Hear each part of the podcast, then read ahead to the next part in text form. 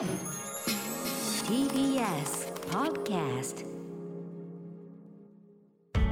発信型ニュースプロジェクト。TBS ラディオ905-954おぎゅうえちきセッション。ガーシー参議院議員が除名。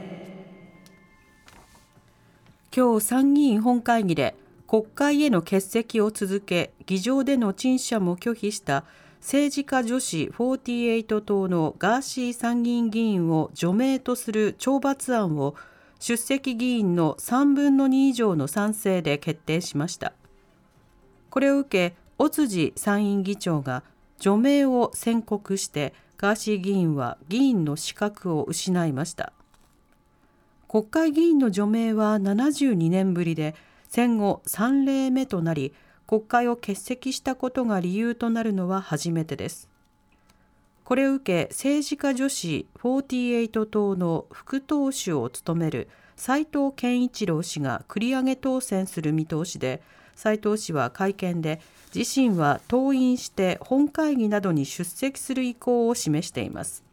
はい、えー、参議院で今日予算委員会が行われていたんですが、その中でこの放送法に関する総務省の行政文書、これについてやり取りがありましたので、そのやり取りを聞いていきましょう。立憲民主党杉尾秀哉議員と高市経済安全保障担当大臣とのやり取りです。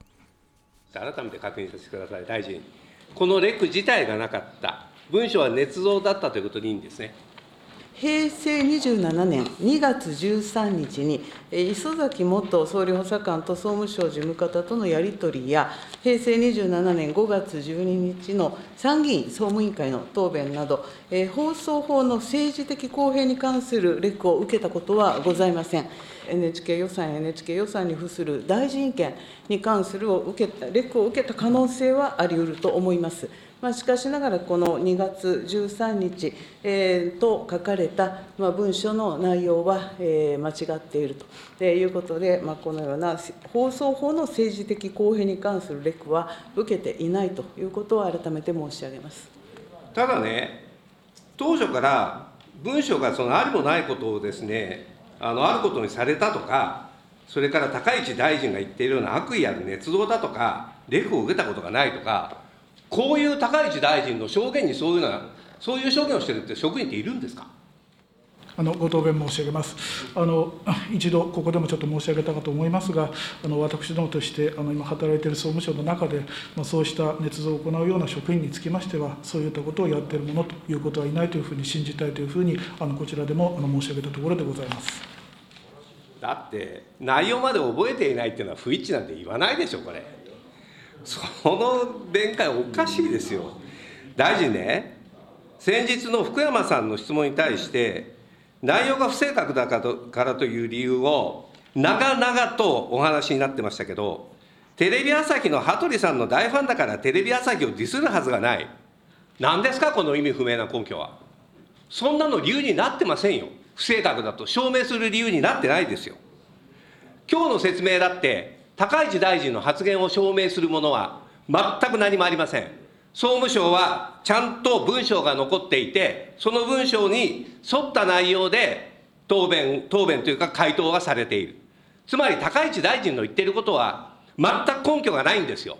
全く根拠がない中でずるずるずるずる答弁が変わっていってるんです。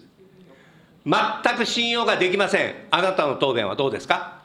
総務省が発表されたあの内容でも、この時期に放送部局が高市大臣に対して放送法の解釈を変更するという説明を行ったとの認識を示す者はいなかったと書かれております。あの私が信用できない、答弁が信用できないんだったら、もう質問なさらないでくださ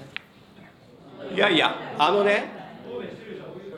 いやいや、ちょちょちょっと待って、はい、質問を続けてください、杉尾秀この問題の発端は、大臣が最初に小西委員から示された文書について、捏造だと言い切った、これが事実だったら、大臣どころか議員も辞めるって言った、だからこういう話になってるんじゃないですか、それをなんで今になって答弁拒否するんですか、おかしいでしょ。それは答弁をしても、杉尾委員が私の発言は信用できないとおっしゃったからでございます。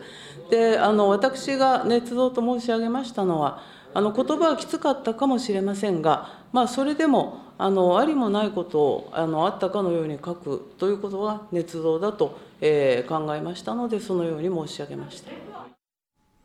はい、えー、立憲民主党の杉尾秀哉議員と高市経済安全保障担当大臣とのやり取りを聞いていただきました、はい、あの実際総務省の方でこの放送法に対する解釈、まあ、それを拡大するあるいはそこに対してまあ補足的な注釈をつけるという動きがかつてあったことは事実でそれによってあの一つの番組の中でもあの公平性というものが一定程度問われるというようなそうした解釈を示すという動きがあったわけですね。ただその背景が一体何があったのかということの検証が必要だったりするんですがその中でこの日のこのレクは捏造だとかそうしたところに割と議論が集中していて、結果としてどういったやり取りの中で、まあ、そういった議論が出てきたのかそしてあの総務省の方が省庁として意思決定の過程の中であの政治の方からさまざまなプレッシャーがかかってそれに合わせて、まあ、文章などをこう作っていったあるいは作られていったという経緯そのものは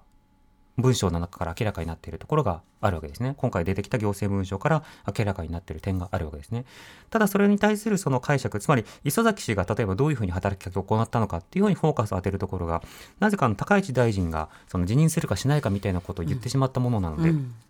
そのあたりにこう議論が集中しているということになるんですが、結果結局のところ、その放送行政というのはどうあるべきなのかとか、それに対するあのブレーキ、あるいはその監視のあり方、そこがどうなのかという議論がなかなか進まないなという様というのは、とても何かこう、歯がゆいものがあったりする場面ではありますね。